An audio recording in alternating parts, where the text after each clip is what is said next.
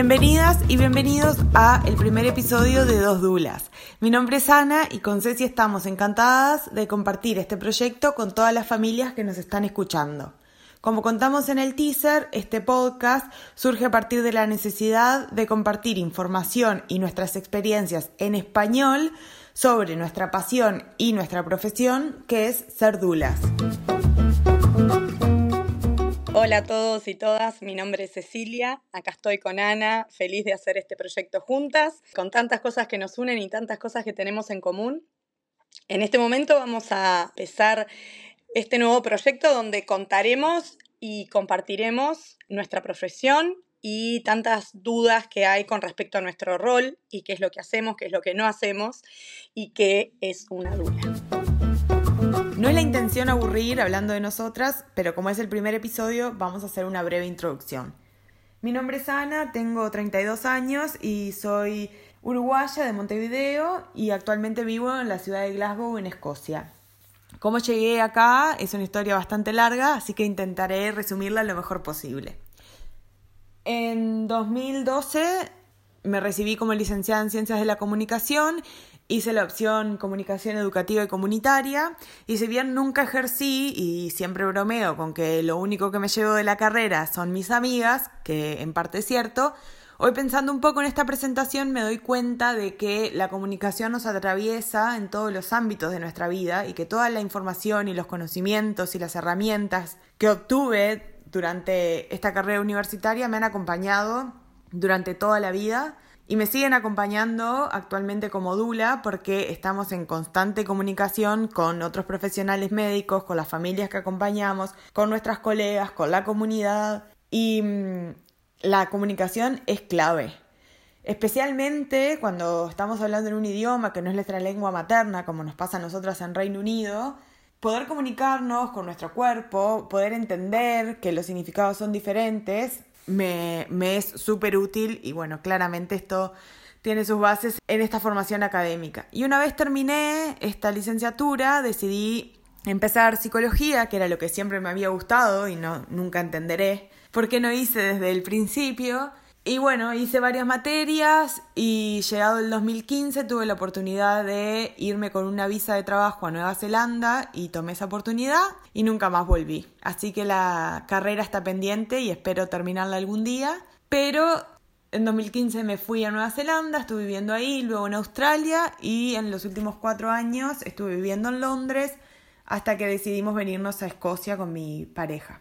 Y si bien la carrera quedó pendiente, siempre intenté seguir estando en contacto con algo relativo a la psicología. Entonces estaba haciendo un seminario, un taller, un curso. De hecho, actualmente estoy haciendo un curso de hipnoterapeuta clínica que creo que va a sentar unas bases bien sólidas para ser instructora de hipnoparto, que empiezo con eso en septiembre. Y, bueno, creo que todo esto ha ido sumando granitos de arena para poder llegar con buenos cimientos a, esta nueva profesión que es ser dula. Bueno, eh, ahora que Ana ya se presentó, me toca a mí contándoles un poco que tenemos eh, algo, bueno, varias cosas en común, como les decía, pero la parte de comunicación claramente ha estado en la vida de las dos siempre, no solo porque nos gusta mucho hablar, de hecho, eh, sacando los micrófonos con Ana podemos estar hablando horas y horas y horas.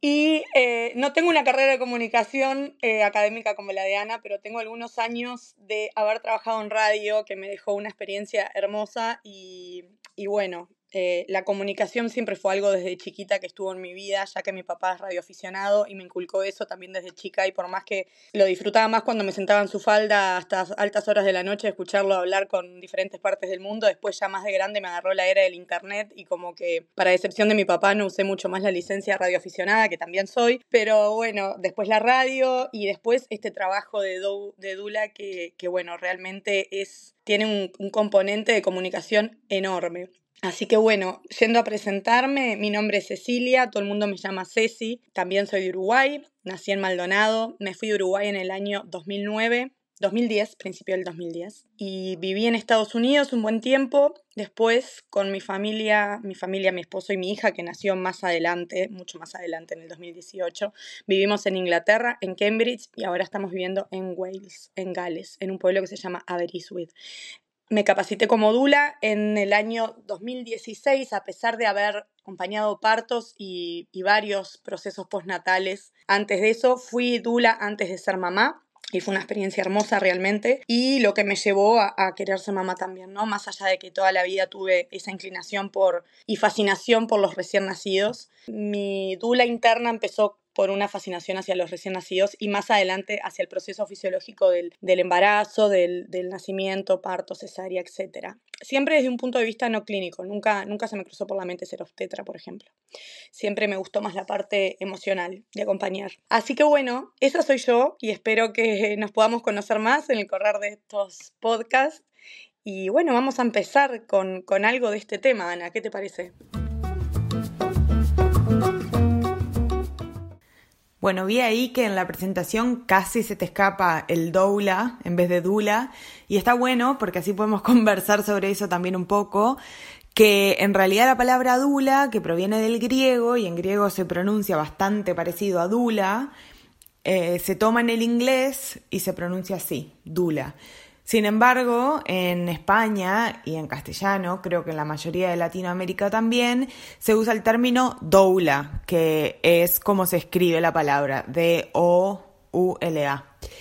Entonces, bueno, nosotros me imagino que lo iremos usando alternativamente de acuerdo a cómo entre en la frase, porque a mí muchas veces hablando en español me sale doula, pero la mayoría del tiempo uso la palabra dula, así que bueno, son intercambiables, son exactamente lo mismo. Y ya que estamos hablando de la palabra, etimológicamente la palabra dula proviene del griego antiguo y significaba esclava o sirvienta para las mujeres. Y si bien nuestro trabajo no se relaciona con la esclavitud en lo más mínimo y no queremos de ninguna manera hacer sonar o que parezca que creemos que nuestro trabajo se relaciona con la esclavitud, no, pero lo que sí me gusta es el término de sirvienta porque la verdad es que cuando estamos ejerciendo nuestro rol, sí que estamos completamente al servicio de las familias, las personas gestantes que nos contratan. Y estamos al servicio eh, de una manera muy comprometida y muy intensa. Porque cuando estamos eh, esperando que empiece el parto de una familia que nos contrató, nosotros, nosotras tenemos que poner nuestra vida completamente en pausa y dedicarnos 100% las 24 horas del día, los 7 días de la semana, a estar a la espera de que ese momento suceda. Entonces, bueno, más adelante hablaremos de cómo es el paquete de las dulas, ¿no? Que es lo que ofrecemos con nuestros servicios, pero sí que es cierto que nuestro servicio es muy comprometido y muy intenso. Entonces, Siento que es un, un concepto o una, una forma interesante de definir nuestro rol. Totalmente, Ana, totalmente. Por más que choca un poco la definición cuando uno la lee, incluso cuando lo hablé una vez con una persona que hablaba griego, choca mucho, eh, pero realmente yendo más allá, yendo a la historia de lo que hacían las sirvientas que acompañaban a las mujeres en el momento de parir, realmente no es, no es que esté bien o mal, pero podemos llegar a entender el porqué, por más controversial que sea, pero el porqué del, del nombre Dula. Comparto totalmente lo que acabas de decir y ya que estamos hablando de la palabra dula, está bueno también contar que fue la antropóloga Dana Rafael la que introdujo la palabra en el idioma inglés. Y ella dijo haberlo aprendido en Grecia por una mujer y la usó por primera vez en 1966 en una disertación sobre lactancia materna, pero la palabra no se popularizó hasta 10 años después cuando publicó su libro. Y en el libro Dana utiliza el término para referirse a mujeres que conoció en Filipinas, que son frecuentemente vecinas de nuevas madres y que acompañan, apoyan y ayudan a esas nuevas madres durante la lactancia y los cuidados del recién nacido. Entonces es cierto que al día de hoy se sigue usando el término más o menos con el mismo significado que le dio Dana en su libro tantos años atrás. Pero bueno, últimamente el uso se ha universalizado y ahora sirve para referirse a las personas que acompañan durante el embarazo, antes y después del parto. Y algunas dulas eh, actualmente rechazan esta palabra por considerarla negativa por su vínculo con la esclavitud y con la servidumbre y prefieren llamarse asistentes al parto o acompañantes. Pero nosotras, como lo dice el título de nuestro podcast, estamos muy cómodas y nos sentimos muy identificadas con ser dulas. Totalmente, Ana, identificadas y orgullosas porque sabemos que nada de esto es en modo sirvienta realmente. O sea, la sirvienta y la, esclavitud tiene una connotación que no hay lugar absolutamente para nada de eso en nuestra profesión. Pero bueno, sí que es muy dedicada, sí que es muy sacrificada para, para los que lo ven de afuera. A veces yo realmente no lo veo como un sacrificio y sé que te pasa lo mismo, pero realmente muchos otros trabajos, las cosas que podemos llegar a hacer como dulas acompañando, seguramente no pasen en un trabajo convencional o tradicional. Em, pero bueno, ya iremos contando un poquito más de qué se trata esto, qué es todo lo que hacemos, lo que no hacemos, que está muy bueno aclararlo. Y, bueno, acá estamos también para abrir eh, espacio a preguntas para todas las personas que nos escuchen, dejarnos o por Instagram o si nos quieren escribir a nuestros emails. Eh, las preguntas y los temas que sean necesarios tocar. Nosotros estamos abiertas lo que, a compartir nuestro conocimiento, nuestras experiencias y siempre lo que no se sepa se busca y se investiga y se, se, aprende, porque de eso también se trata nuestro trabajo. Tal cual, si nuestro trabajo es siempre y sobre todo un proceso de aprendizaje constante. Está bueno también que la gente que nos está escuchando sepa que las dulas, por más de que a, nosotras lo que más nos resuena eh, son las dulas que acompañan procesos de fertilidad, de embarazo, de trabajo de parto, parto y puerperio más inmediato. También hay dulas que acompañan otros procesos importantes de la vida de la gente. Hay personas que acompañan la muerte, ese momento antes de la muerte y acompañan a las familias. Hay dulas que acompañan abortos, adopciones, incluso hay dulas que acompañan menstruaciones. Y creo que cada vez se va expandiendo más esta profesión a otros espacios importantes de la vida de, las personas que las contratan, ¿no? Y que este apoyo emocional que damos como dulas se puede aplicar a muchas circunstancias y muchos momentos de la vida de la gente. Y si bien ahora es bastante frecuente cuando hablamos de dulas pensar en mujeres que dan el servicio y mujeres que reciben el servicio, creo que cada vez más se va abriendo esto a todas y todos, ¿no? A que también hombres reciban el soporte de dulas en determinados procesos de sus vidas y que también hombres den este soporte emocional y práctico, ¿no? Porque también es válido sentirse más segura o más cómoda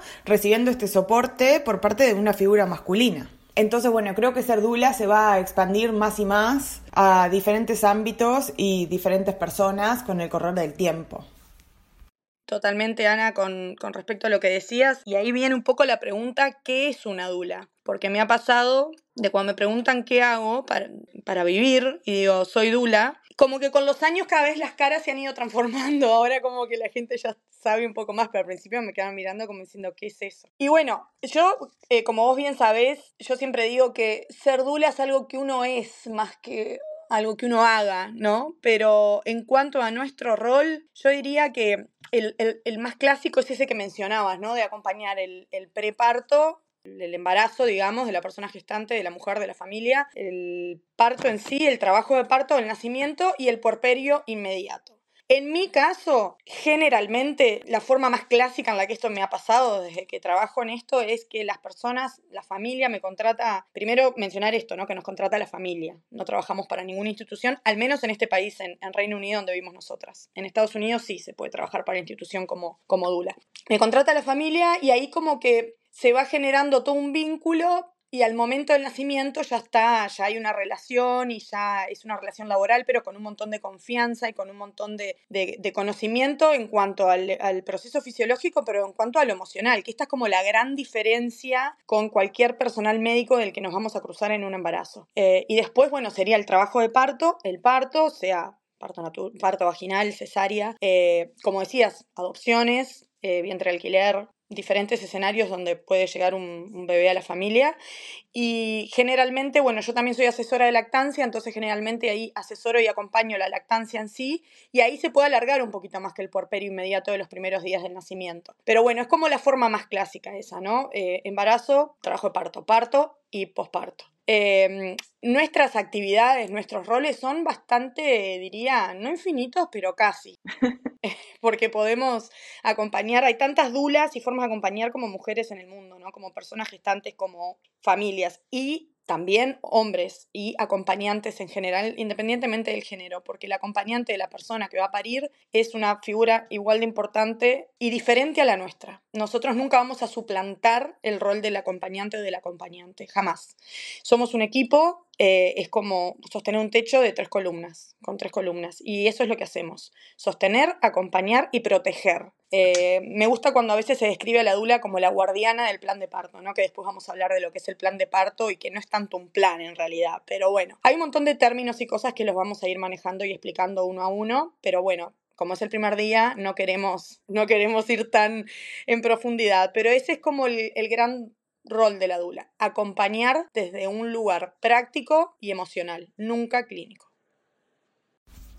Sí, eh, quiero tomar eso que dijiste de que hay tantas dulas como familias y profundizar un poco más, ¿no? Porque no es solo que hay tantas dulas como familias, sino que hay tantas dulas como nacimientos, como embarazos, como muertes, como abortos, porque Tal vez una familia para un embarazo se siente totalmente en sintonía con la oferta de una dula en particular y capaz que esa persona le brinda el mejor apoyo posible eh, y le da todo lo que necesita para ese momento. Y tal vez en dos o diez años, en el próximo embarazo, tiene una forma completamente diferente de ver el mundo, la fisiología del parto, tal vez no se alinea con esa misma doula y tiene que buscar otra o quizá eh, la manera de vivir este embarazo es completamente diferente diferente, en vez de estar en el hospital puede querer estar en su casa o en el océano, a ver lo que, lo que quiera la familia, y tal vez esa misma dula no funciona. Así que es aún más complejo, porque no es solo tantas dulas como familias, sino tantas dulas como, como situaciones que puedan acompañar, porque es realmente muy subjetivo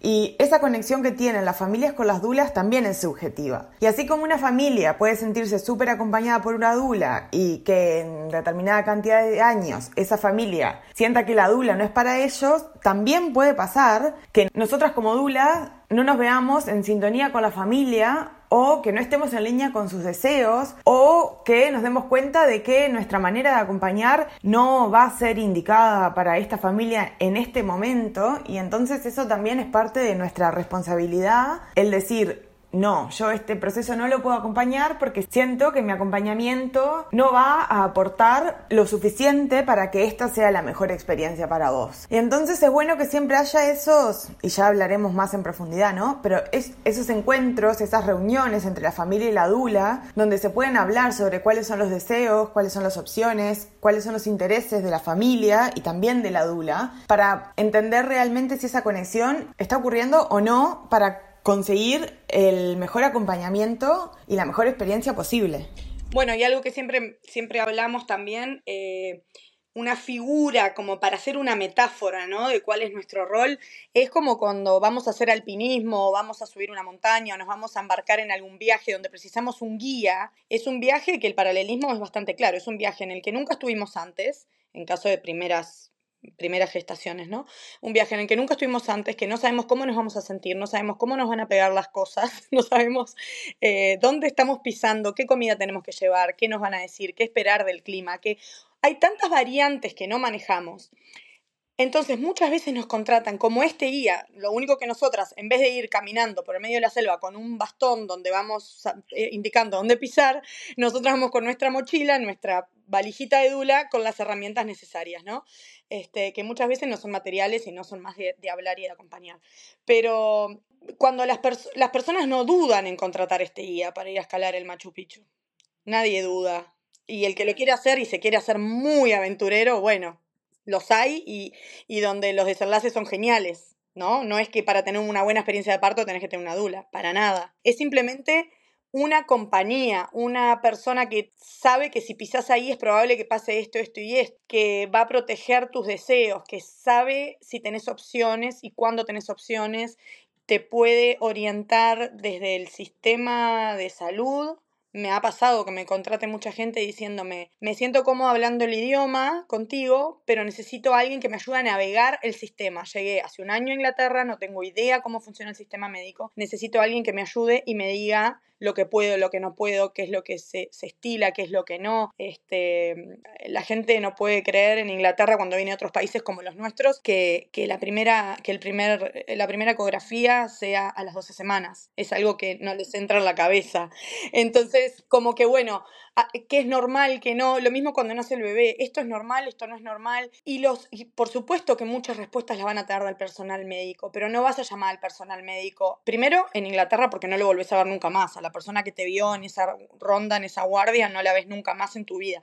Y segundo, porque no vas a llamar al médico o a la enfermera que te vio a las 3 de la mañana para preguntarle si el color de, del pañal que hizo tu bebé está bien. No le vas a mandar una foto. Y a nosotros sí. Entonces, no te, y nosotros jamás vamos a dar un consejo médico ni clínico, pero sí sabemos a quién derivarla para que lo haga. Entonces, es una compañía que, que es mucho más personalizada que el acompañamiento clínico que puedan tener en el sistema. No, aparte así como si nada, tocaste uno de los temas más importantes que es la continuidad, ¿no? La continuidad de cuidado. Que no estoy diciendo que esto pasa en todas las instituciones médicas y no estoy diciendo que es la situación de todas las personas gestantes, porque se puede contratar una matrona o una partera privada y nada de esto aplica pero en muchas instituciones te encontrás navegando por un sistema en el que la persona que te acompaña a una ecografía después no la ves más, o la persona que está contigo acompañándote durante casi todo el embarazo, justo llegan los últimos meses y se va de vacaciones y de repente te encontrás con una partera completamente nueva, en una situación completamente diferente. No importa si es una persona en la misma institución, porque cada persona tiene su impronta. Entonces, tal vez te estabas con un profesional médico que se alineaba con tus deseos, con tus necesidades y los de tu familia, y de un momento para el otro te encontrás con un profesional completamente diferente. Y lo mismo pasa con el trabajo de parto y el parto, porque puedes ingresar cuando hay una partera de guardia que o un ginecólogo. Cuando digo partera Hablo por Inglaterra que en general los partos los atienden matronas o parteras, pero bueno, aplica para eh, personal médico si el parto es atendido por personal médico. Pero que puedes llegar y que quien te atienda tenga absoluta conexión contigo y esté alineado con todos tus deseos y de pronto se termina el horario de su guardia y se tiene que ir y se va a ir porque ese es su trabajo y está perfecto, pero reconocer la importancia de tener a alguien que siempre sostenga tu mano y que esté siempre para sostener la mirada, para darte una palabra de apoyo, que sepa tus deseos, que sepa tus necesidades y cómo trabajar con eso, ¿no? Porque también es una gran parte de lo que hacemos y, es por esto que termina siendo tan importante nuestro papel, porque hay una confianza en la que se viene trabajando durante muchos, muchos meses, ¿no? Depende de cuándo nos contrate la familia. Y estoy pensando que alguien cuando escuche eso puede pensar, bueno, pero para eso está la pareja, si es que la hay. Y sí, la pareja también protege, la pareja también acompaña y la pareja también sabe lo que esa mujer o esa persona gestante quiere. Pero la pareja no es objetiva. La pareja está involucrada emocionalmente con la persona. La pareja no la quiere ver sufrir, es lo primero que te dicen. Eh, nosotros estamos involucrados porque los conocemos, generamos un vínculo, pero no a ese nivel de pareja. No somos una persona más en la pareja. Entonces, eso es como la principal diferencia. Me ha pasado de mujeres solteras que van a parir y la mamá, que es la que supuestamente la va a acompañar, la madre misma me dice, no puedo, no puedo ver a mi bebé sufrir. Entonces, es verdad, podés tener toda la mejor intención, pero en el momento perdés completamente la objetividad. Entonces, nosotros tenemos esa objetividad que no la va a tener la pareja. Y muchas veces nos contrata más convencida, más con más afán de decir, bueno, quiero esta guardiana, quiero esta compañera, la mujer, y es el hombre que después nos termina llamando en el postnatal y nos dice, por favor, te queremos de nuevo porque realmente nos sentimos mucho más relajados con tu presencia. Y es el hombre que cuando me voy de la sala de parto me dice, ¿cómo? ¿Ya te vas? No, quédate un, yo que te quedes un par de horas más porque yo me relajo cuando vos estás. Entonces, eh, o, o hombres que les impresiona y es la primera vez que ven un parto, quizás las mujeres estamos más acostumbradas a ver partos o presenciamos algún parto antes y si esto impresiona mucho, bueno, quizás no tenemos que sostener la, mano de la mujer pujando, pero sí sostener al papá que se nos está por desmayar y hay que mojarle la nuca y darle un caramelo. O sea, es un soporte para la pareja. Totalmente. Yo creo que ya dimos una, una buena presentación a qué es lo que hacemos en nuestro trabajo y si bien la manera en la que desempeñamos nuestro rol va a depender de cada situación, de cada familia, de cada embarazo, cada parto, cada necesidad particular y que todo esto tiene una influencia cultural, emocional y religiosa y también hay otros factores que afectan en la forma en la que terminamos desarrollando nuestro rol, pero como dijiste, mayoritariamente lo que hacemos es acompañar práctica y emocionalmente a las familias en todas las etapas. Y también somos, eh, como mencionabas antes, guardianas de ese plan de parto que si bien es flexible y se va adaptando a las circunstancias, hay cosas que sí se pueden controlar con el parto y con el trabajo de parto y para esas cosas que sí se pueden controlar y que ya están comentadas con la familia a priori, ahí es que aparecemos nosotras como guardianas y protectoras de los deseos de esa familia para que la experiencia sea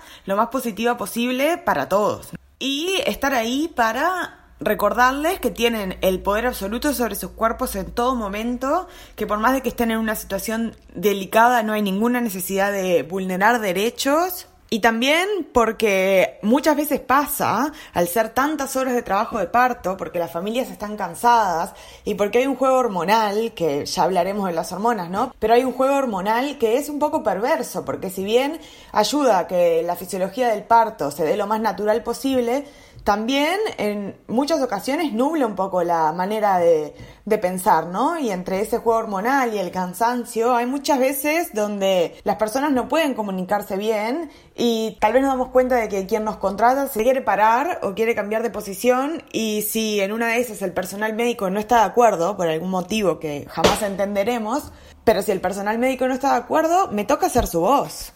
Me lo han dicho las parteras más de una vez de decir, yo no me hubiera dado cuenta. Qué bueno que tú la conoces y que estás hace tanto tiempo conectada con ella, porque a mí me pasa de que mis clientas yo las miro y sé si se quieren parar, sé si necesitan algo porque van a vomitar, sé si porque empezás a conocer a la persona a un punto que no hace falta hablar. Y las parteras muchas veces me dicen, qué bueno que estás acá, yo no me hubiera dado cuenta que, que lo que estaba pidiendo era que se quiere cambiar de posición. ¿Por qué? Porque no la conozco y porque soy partera y tengo que estar focalizada en lo clínico. Tengo que estar en, el, en, el, en la computadora, haciendo, eh, poniendo todos los, todos los tiempos, los, los monitoreos. Entonces, me han agradecido las parteras al punto de decirme, me puedo focalizar en mi trabajo porque vos estás acá también. Porque si tengo un padre que se me desmaya, yo no puedo estar con el padre que se me desmaya cuando estoy pendiente del monitor del fetal. Entonces, también eso, ¿no? De que somos, somos un equipo con el personal médico. No, no somos personal médico para nada y no queremos serlo, pero terminamos trabajando realmente en equipo. Sí, no sé si a vos te pasa, Ceci, pero desde que empecé a involucrarme con el mundo de la dula, estoy todo el tiempo buscando paralelismos entre la vida cotidiana y lo que pasa durante el embarazo, el parto y el porperio. Y ahora que estoy mirando mucho una serie que se llama Brooklyn Nine-Nine, me pasa que hay momentos en los que el cuartel de bomberos y la policía tienen que ir a investigar el mismo crimen o el mismo escenario, porque hubo un incendio, pero puede ser un crimen y ahí siempre veo reflejada como esta relación entre el personal médico y las dulas, donde hay ese tire y afloje en algunas situaciones, en vez de juntar esfuerzos, conocimiento y energía para que el trabajo conjunto lleve un mejor resultado, se gasta esa energía como en ver quién tiene el dominio sobre la situación, cuando en realidad el dominio sobre la situación lo tendrá el equipo multidisciplinar que le pueda proporcionar la mejor experiencia a esa persona gestante y a esa familia, ¿no? Totalmente, totalmente. Y eso lo hablaremos también en un capítulo donde vamos a hablar de cuál es nuestro rol eh, con respecto al personal clínico, cómo nos relacionamos con el personal del sistema de salud, con los acompañantes, con las familias y un montón de, de otras partes y otros factores que influyen mucho en nuestra profesión. Y estamos llegando a la media hora, Ana. Yo creo que tenemos que redondear. Sí, definitivamente tenemos que ir redondeando. Pero claro, este es el tema. El proyecto surge porque estos podcasts ya estaban pasando en nuestros mensajes de WhatsApp.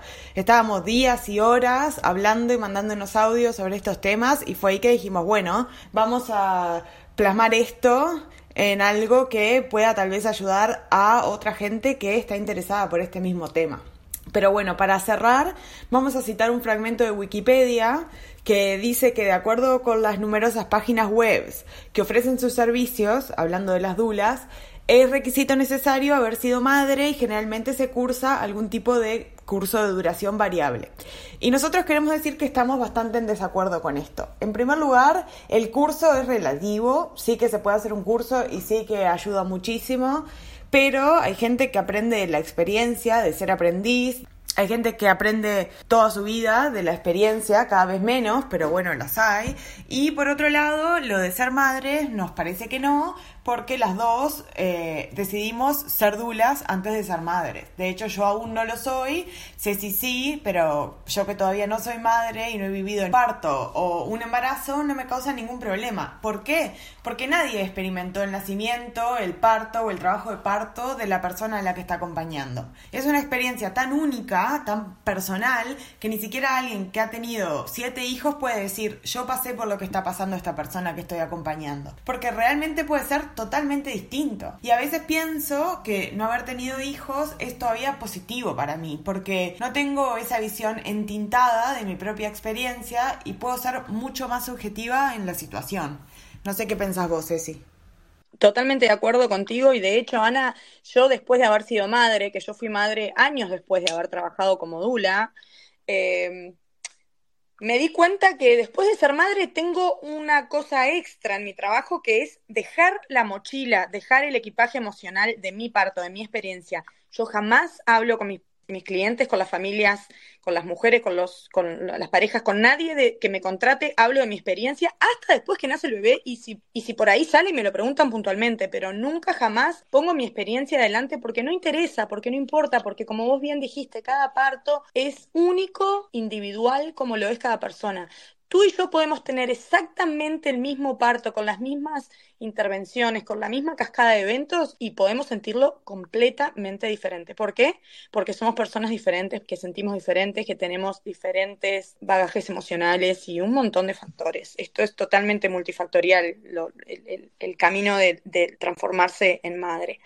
Así que completamente de acuerdo con lo que decís y es importante saber que hay si nos limitamos a tengan que ser dulas las mujeres que solamente fueron madres, se puede ser madre de muchas maneras, no necesariamente pariendo. Entonces ahí estamos dejando, primero, es no significa nada porque puede haber madres que no han parido y se merecen poder ser dulas si lo desean. Y después pueden ser, pueden, estaríamos dejando afuera un montón de mujeres que son excelentes dulas, por X motivo no han sido madres o no quieren ser madres o no van a ser madres. Entonces me parece sumamente injusto y estaríamos sacando totalmente el foco de lo que es nuestro trabajo, ¿no? Y ahí podríamos mencionar brevemente eh, que las dos llegamos a este camino de ser dulas, como ya lo mencionamos antes, por, por bueno, un interés a la comunicación, a la empatía, a, compartir momentos con la gente, a la conexión. Eh, somos las dos personas que nos gusta estar con, con gente, con compartir, con, con, abrazar, con mantener la oxitocina alta.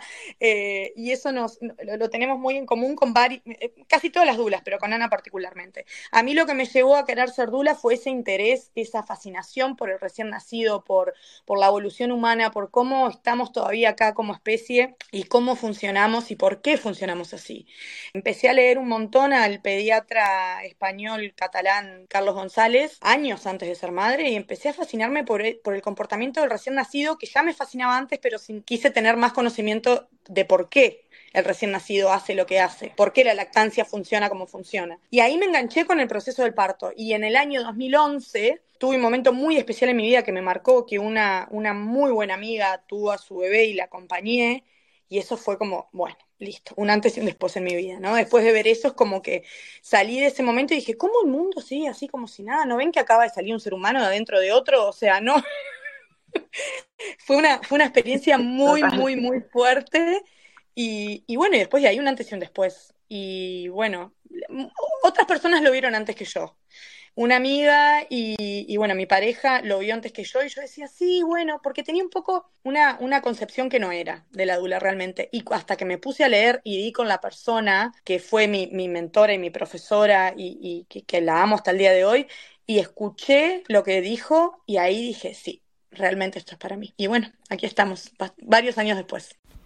Qué lindo eso que decís de tu mentora, ¿no? Yo también lo siento contigo. Es como tener una persona referente a la que le vemos la dedicación y el amor con la que hacen el trabajo y, bueno, no, plantan un poco la, semillita de esta pasión en, en las nuevas dulas.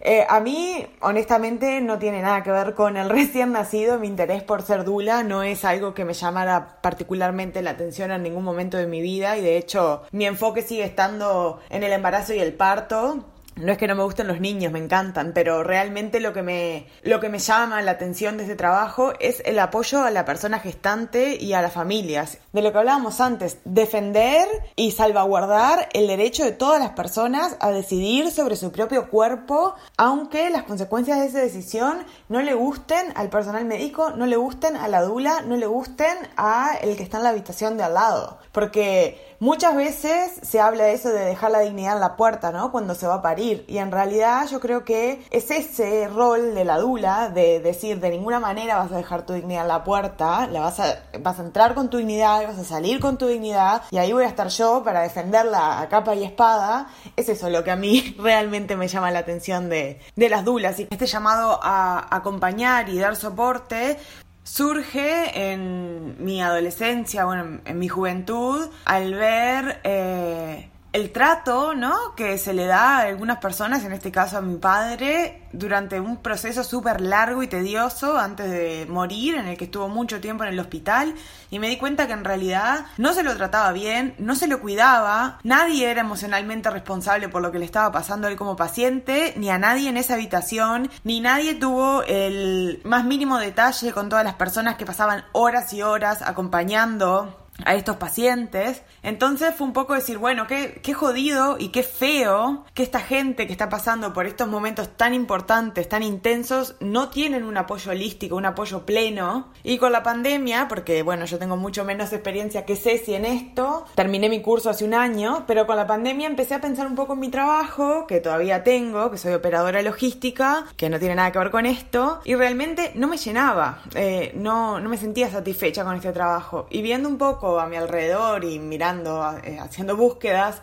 de qué podía hacer, me di cuenta de que este concepto de Dula, que para mí era completamente nuevo, es maravilloso, porque más allá de mi trabajo, y muchos de mis amigos me dicen, como bromeando, ¿no? Vos estás haciendo esto porque querés quedar embarazada y querés saber todo. Y yo les digo, en primer lugar, cuanto más aprendo, menos sé. Y en segundo lugar, es algo que realmente me fascina. Y ver cuando estoy trabajando, el cambio en la experiencia que le significa a la gente, nuestra presencia es increíble. Así que no se trata de tirarme flores a mí o de tirarnos flores a las dulas, pero realmente es una gran profesión. Es genial lo que las dulas hacen, lo que hacemos. Y bueno, cuanto más practico, más me gusta así que eventualmente espero poder dejar mi otro trabajo y dedicarme a esto porque realmente si estaba buscando algo que me hiciera sentir plena, lo encontré. Yo agradecida de aquella llamada cuando me contactaste porque era la única uruguaya que había también perdida por ahí en Reino Unido, que justo era Dula también, o casualidad. Eh, y bueno, por suerte este camino nos encontró y acá estamos. Y esperamos poder compartir con todos, todas las que nos escuchen sobre no solo nuestra profesión, sino cada temita, cada, cada punto que, que nos, nos ha llevado a querer interesarnos por esto y cómo acompañamos a las personas y qué es lo que hacemos. Y son como infinitas las, las, las líneas que se van a ir abriendo, ¿no? Con el diálogo. Así que, bueno, esperamos preguntas para el próximo y los vamos dejando por acá. Gracias eh, los que nos vayan a escuchar y bueno, compartan, pregunten, escriban y estén ahí los que les interesa el tema. Un abrazo fuerte para todos y todas.